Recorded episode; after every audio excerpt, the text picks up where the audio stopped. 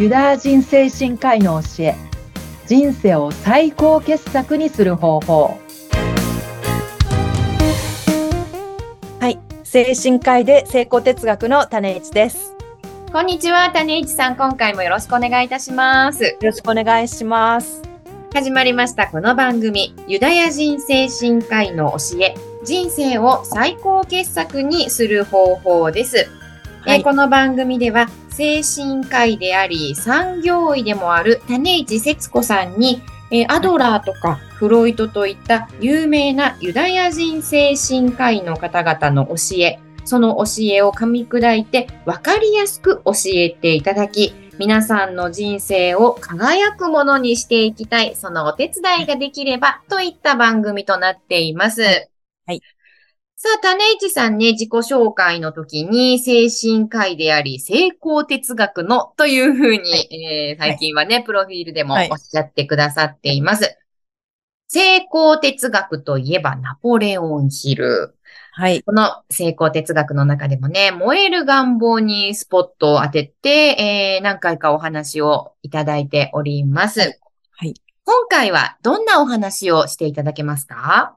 ですね、今回は、えー、燃える願望を持つメリットということでお話ししたいなと思うんですけど、はい。でもそうです。その燃える願望。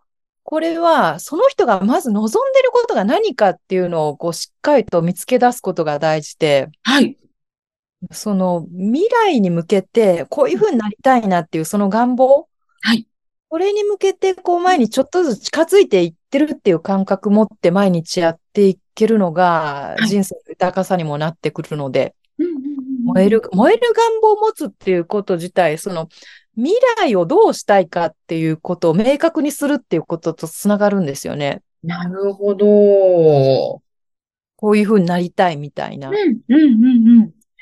じゃあ、まずは、えー、例えば、種市さんも、あの、クライアントさんとかね、患者さんとかと接するときは、そういったあなたは何を望んでいますか？未来はどうなりたいんですか、はい、みたいなことをお伺いしたりするんですか、そうですね。うん、クライアントの方でも、ただ過去にこういうことがあったからとか、後ろ向きのこう、はい、世界観とか見方になってることがこうよくあって、うん、でもその、その人の頭の中で何が比重を占めてるかっていうのが気分だったりとか、はい、その、まあ、メンタルにこう影響してくる。私としては未来なんかどういうふうになりたいかっていうのをとにかくありありと生き生きと描けるようにっていうことをよくあのお話しさせていただいてて。はい。追い込みだったりとか、うん、そことからね、気持ちだったり、そう、気分に影響してしまう。うん、そういうお話ししてますね。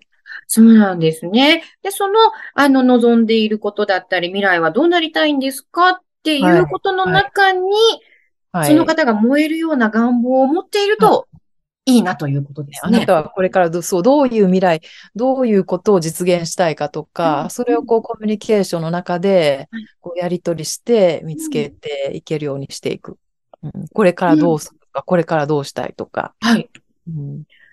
じゃあそういったあのクライアントさんと接していて、はい。えーはい、未来をどうしたいか望んでいることなどをこう、伺っていきます。そ、ね、の中で、だんだんとその方の燃えるような願望がこう見つかったりしてくる。はい、そうですね。なので、こう、うん、本当こう、コーチング的なアプローチにもなってはきますけど、はい、なんかこう可能な限り、こう、ワクワクした目標だったり、ええ、こうした未来だったりを描けるように。はい。これからどうするっていうのをよくお話はしてます。なんか先が見えないみたいなネガティブなコメントが出てくることとかありますけど、少なくとも、うん、なんか後ろ向きじゃなくて、とにかく前を、未来を向いてやっていける。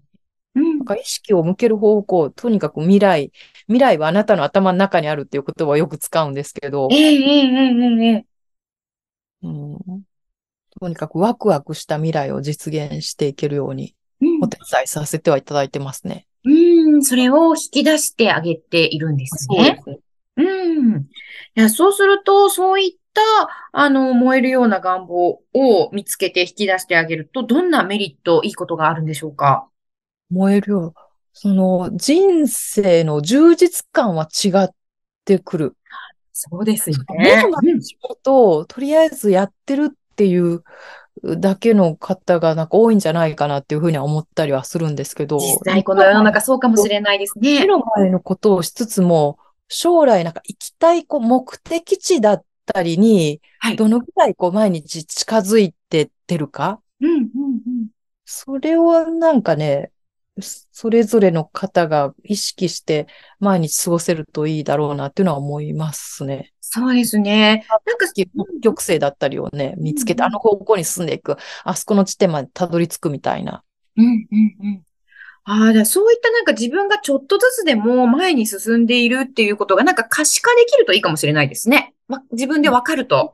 自分の中でなんか自分の人生をこう生きてるとか、自分で自分の人生をコントロールできてるっていう感覚をね、持てるのがいいし。あとは、よくおすすめしてるのは、ええ、あの、スマートフォンの録音機能を使って、はい。私は素晴らしいとか、こういうことが実現していくとか、録音して、それを繰り返し聞くっていうのをおすすめしたりしてますけど。ええー、そう自分で自分を洗脳していくみたいなもんですけど。なるほど。それだったら誰でも簡単にできますよね。自分で自分を、こう、教育していく。なるほど。それが実現するんだっていう。うん、もちろん紙に書き出したりとか、ええ、自分で声に出して言い聞かせるっていうのもいいですけど、ええ、録音して毎日聞いてるっていう、それはすごいおすすめですね。本当だ。明るく、明るく、思い入れのあるような、こう、言葉で、自分にこう語りかけていく。ええー、なんかいいですよね。あの、全然難しくない。簡単に自分で自分を楽しませるみたいな。本当ですね。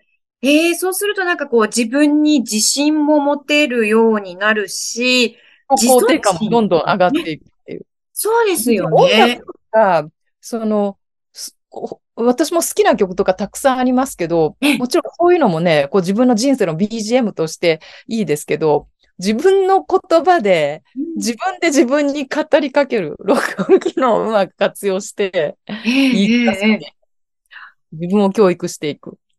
それはすごいおすすめです。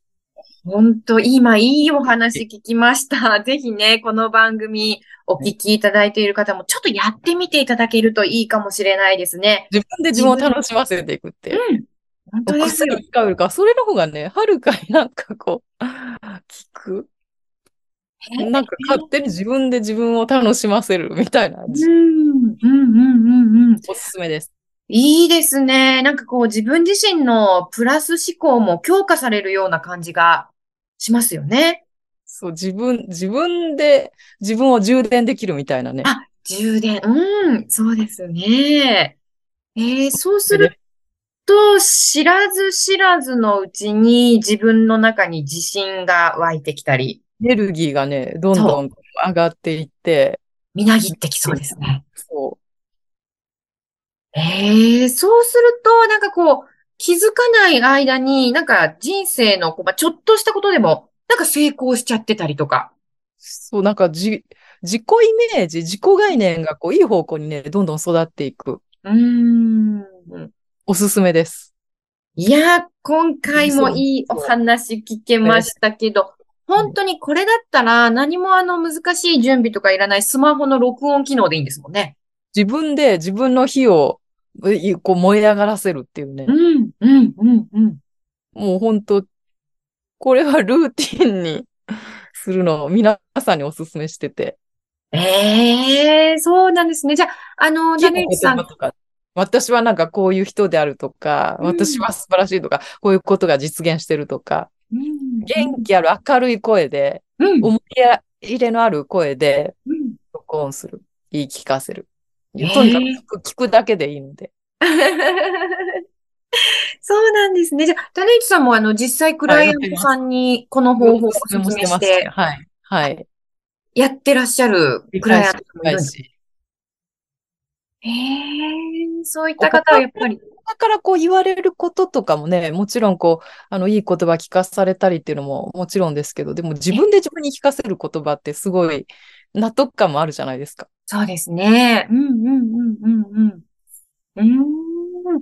いやー、これはね、ぜひ皆さん、はい、今日番組をお聞きの方にもね、やってみていただきたいと思います。はい。はい。えー、燃える願望を持つことが大事、そのメリットについてね、はい今回はいお話しいただきましたが、ぜひね、えー具体的な方法を今回教えていただきました。はいスマートフォンで自分の声で自分を褒めて、ね。はい。楽しくなってくるんで。はい。それを、えー聞くということをね、皆さんにも実践していただきたいと思います。ありがとうございます。今回も素敵なお話お伺いすることができました。はい。えー数回にわたってこの燃える願望にスポットを当ててお話しいただいておりますが、種市さん、次回はですね、えーはいこの燃える願望を持つためのポイントは何かということについてまた教えていただければと思います。お願いします。はい。はい、ということで、番組をお聞きの皆さん、また次回も楽しみにしていただきたいと思います。種市さん、は今回もありがとうございました。あありがとうございました。また次回もよろしくお願いします。お願いします。それでは皆さんまた次回もお楽しみに。さようなら。さようなら。